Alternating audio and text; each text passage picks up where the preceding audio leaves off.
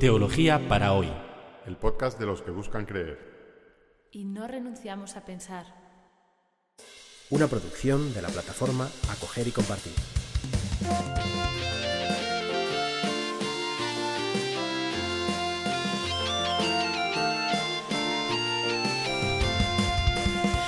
Bienvenidos al episodio 60 de Teología para hoy, en el que seguimos adentrándonos en algunos de los conceptos fundamentales de la teología moral.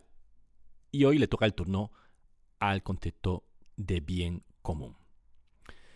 Dedicamos el episodio anterior a explicar la importancia de la amistad en la ética aristotélica y decíamos que para Aristóteles la felicidad, que pertenece al ámbito del ser ¿eh? y no del tener, pues necesita de la colaboración de los otros, porque si ser feliz es llegar a ser de una cierta manera, no podemos ser felices, virtuosos, ¿eh? explicamos también este concepto de virtud como caracterización de la felicidad, no podemos llegar, llegar a ser felices si no es desarrollando nuestra personalidad en la colaboración con otras personas. No podemos ser felices aislándonos.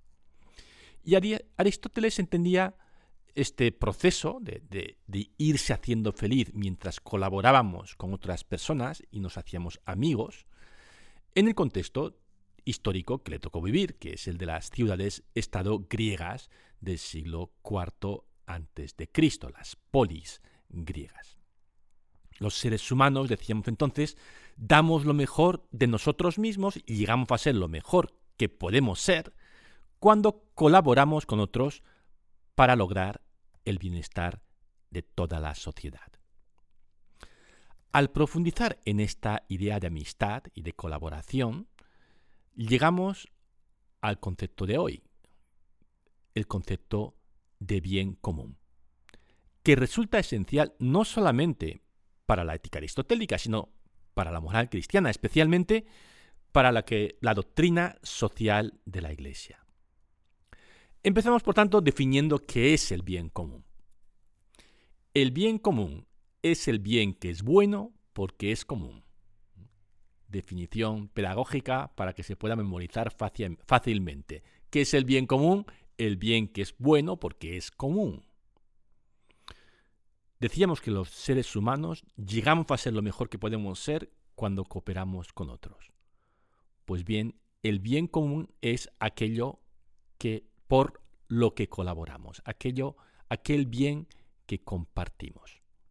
Solo podemos etiquetar un bien como bien común cuando es bueno porque es común. No basta que un bien sea bueno, o sea, todos los bienes son buenos.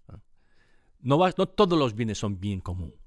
Para que un bien pueda considerarse como bien común, el compartirlo es parte fundamental de su valor o dimensión fundamental de su valor. Yo creo que se entiende muy bien con una parábola que les voy a contar. Imaginemos a dos niños pequeños de la misma edad, o más o menos de la misma edad, que se pelean porque ambos quieren tener el mismo juguete. Yo creo que esta es una situación que todos los que hemos tenido niños a nuestro alrededor hemos visto alguna vez. Dos niños que quieren el mismo juguete y se pelean. Supongamos que hay algún adulto responsable en su entorno, una madre, un padre, un educador, que enseña a estos niños a compartir. Y les dice, mirad, os vais a divertir más compartiendo el juguete ¿eh? que peleándoos por él. Así que venga, tratad de jugar juntos. Si estos dos niños descubren que efectivamente el valor del juguete está en que lo comparten, entonces han hecho de ese bien que es el juguete un bien común. Imaginemos una situación alternativa. Supongamos que esa persona adulta que está en el entorno de, estos dos niños está un poco harto, ¿eh? tiene un día duro en el trabajo y dice, mira, para que me dejen en paz, bajo un momento a la tienda de juguetes, compro otro juguete exactamente igual y le doy el mismo juguete a cada niño y cada uno a su rincón que jueguen con su juguete. El bien, desde el punto de vista material, es el mismo, es el mismo juguete, pero ya no es un bien común.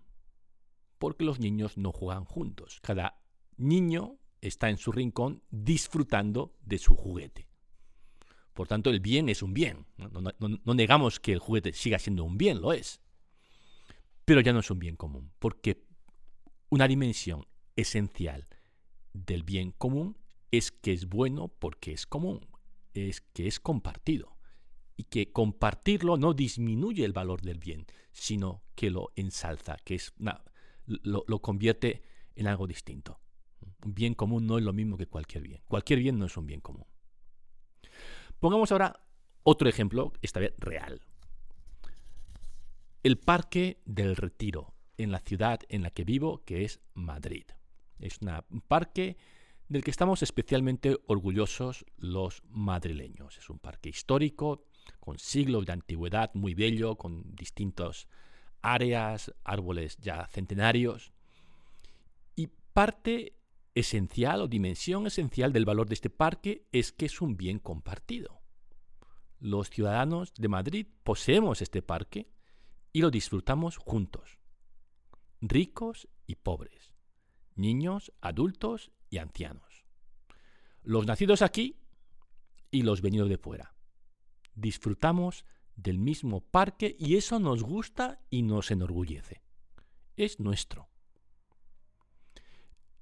el parque no es un menor bien porque hay mucha gente allí que lo comparte, sino es un bien mayor, es un bien común porque lo compartimos. Y lo compartimos todos. Cuidado, que no es lo mismo ser que el Parque del Retiro es un bien común, decir que el Parque del Retiro es un bien común, que decir que el Parque del Retiro es una propiedad municipal o una propiedad pública. No basta que sea propiedad pública para convertirse en bien común. Imaginemos que de repente los madrileños empezamos a decir que, bueno, algo así está pasando también. Bueno, como esto es de, como esto es de todos, no es de nadie. Como esto es del ayuntamiento, es como si no fuera de nadie.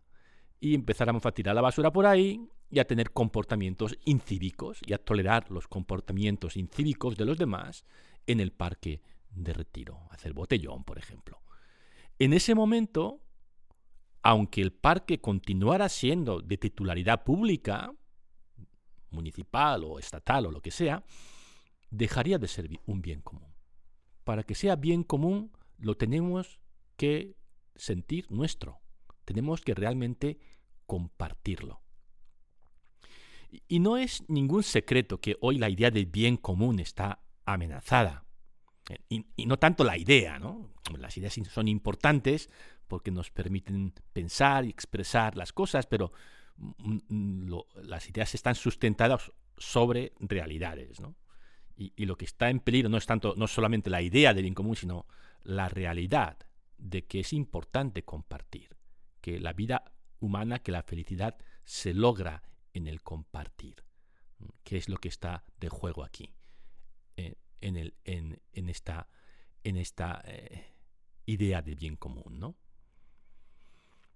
Y es que esto del bien común es de esas cosas que uno aprende mejor en la familia o en la guardería o en la escuela de pequeñitos que en la universidad. No, es un concepto complejísimo, sino, sino es, una, es una realidad que gente muy sencilla entiende de forma intuitiva porque lo vive. Y gente muy inteligente a veces oyes discursos sobre bien común y este tío no está entendiendo lo que es el bien común. Está utilizando el concepto de bien común porque queda bien, pero de lo que está hablando no es el bien común. El otro día una, amiga que hacía tiempo que no venía me hizo una visita y, es una persona que no tiene una, vida fácil y que vive con sencillez, aunque también con mucha generosidad. Y me decía, no puedo entender cómo puede haber gente que es feliz viviendo solo para sí misma. Y, no lo decía con un tono de superioridad moral o de reproche, sino como una constatación, ¿no? de que no entiendo, no, ¿cómo puede ser? ¿no? Ser feliz sin compartir, ser feliz encerrándose en sí mismo, no, no es posible. Aristóteles estaría de acuerdo, ¿eh? que la felicidad solo es posible si perseguimos un bien común. Y, es de las cosas bonitas que tiene Aristóteles, ¿no? Que sintoniza muy bien con la naturaleza humana. que lo que dice no es, no es, no es, eh, no es algo superpuesto, sino que, bueno, que, es, es, así, ¿no? Eh, solo, somos, solo podemos ser felices cuando perseguimos el bien común. Uno de los grandes filósofos morales, de, bueno, uno de los grandes, uno de los buenos filósofos morales de nuestro tiempo, que es un profesor de Harvard llamado Michael Sandel, ah, tiene una, una, una interesante charla en TED, pondremos el link en nuestra web, acerca del bien común. Yo creo que sería interesante. él lo titula ¿Por qué, por qué no debemos entregar, eh, no sé cómo, lo titula, ¿por qué no podemos fiarnos de los mercados ¿no? para, el, para el bien común o para la defensa de lo cívico? Algo así lo titula. Pero pondremos el link en la, en la, en la web. Bueno, lo que dice este, este filósofo en esta charla es que uno de los grandes problemas morales, o quizá el gran problema moral de nuestro tiempo, es que en las últimas tres décadas, dice él, casi sin darnos cuenta, hemos pasado de tener una economía de mercado a convertirnos en una sociedad de mercado.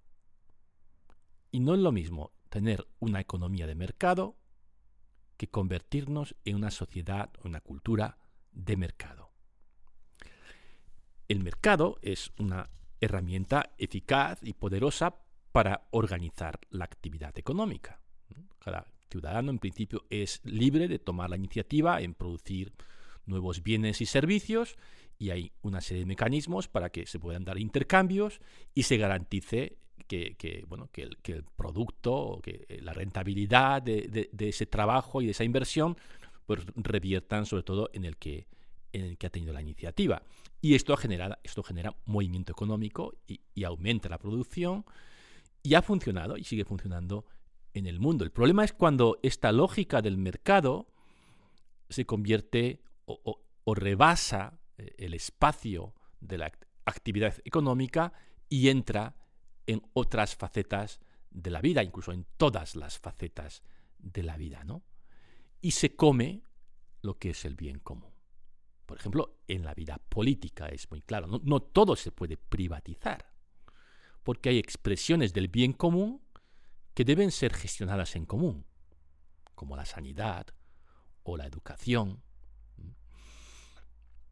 Incluso esta, esta, este, este, rebasar los límites de la lógica del mercado, esta lógica del mercado que ha saltado sus límites y, está comiéndose las demás facetas de la vida social, afecta a nuestra vida personal en lo que tiene incluso de más íntimo. Al escuchar, por ejemplo, algunas parejas de novios, cómo han elegido a, su chica o a su chico, pues uno escucha lógica del mercado y lógica de la comparación de productos. Por ejemplo, una que dice, a diferencia de otros hombres con los que he salido, Pedro me escucha de verdad cuando le hablo sobre mi trabajo. Pedro tiene una característica que me interesa. O María ha sido la primera mujer con la que he salido que tiene todas las cualidades que estaba buscando en una esposa. Es una chica que puedo eh, poner una buena nota en todos los aspectos que yo considero que es un buen producto como, como esposa, ¿no? Claro, no es sorprendente que cuando pasen unos años, ¿no? Y Pedro y María pues descubran que, bueno, hay otro producto mejor, más nuevo, más delgado, más excitante, pues cambien de, pareja. Si, si, esa es la única lógica que impera en sus vidas. Es innegable que la economía de mercado funciona en la economía. Gracias a ella, pues los niveles de producción material que están que, existen en el mundo de hoy, pues son, pues son superiores a los de las décadas pasadas y siguen aumentando.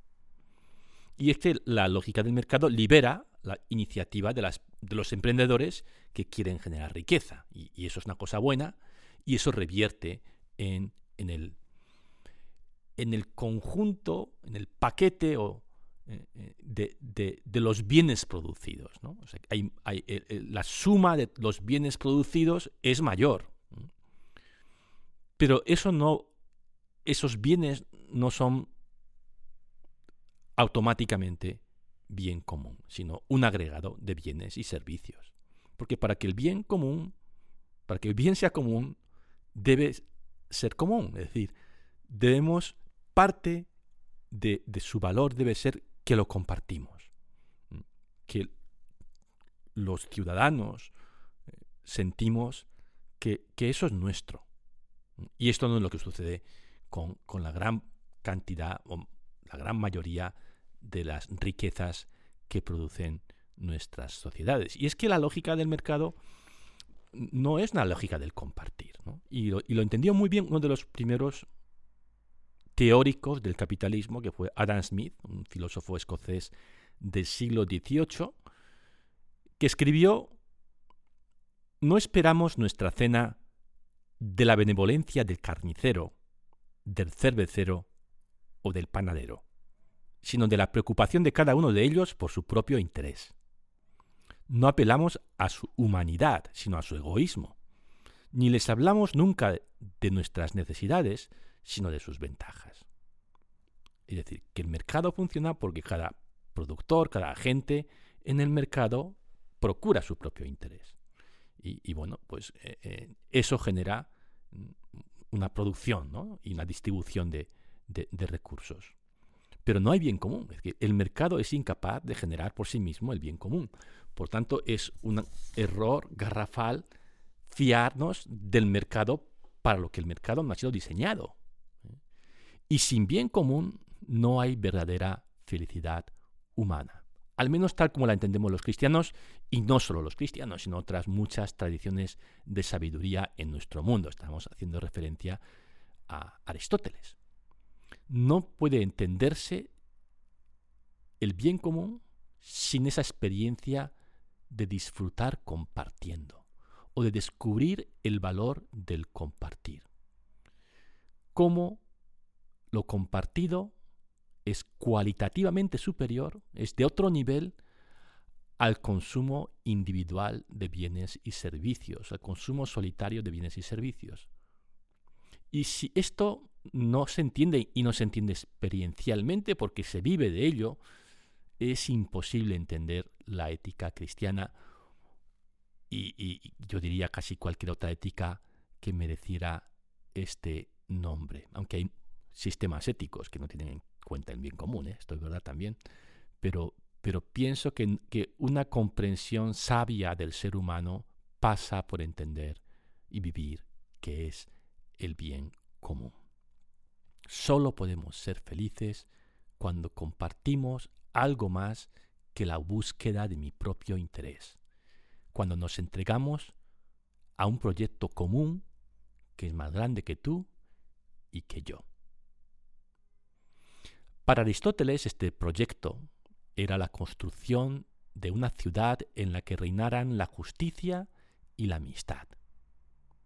Para los cristianos es el reino de Dios que también es imaginado como una ciudad en el libro del Apocalipsis, que dice, vi también bajar del cielo junto a Dios, de junto a Dios, a la ciudad santa, la nueva Jerusalén, ataviada como una novia que se adorna para su esposo.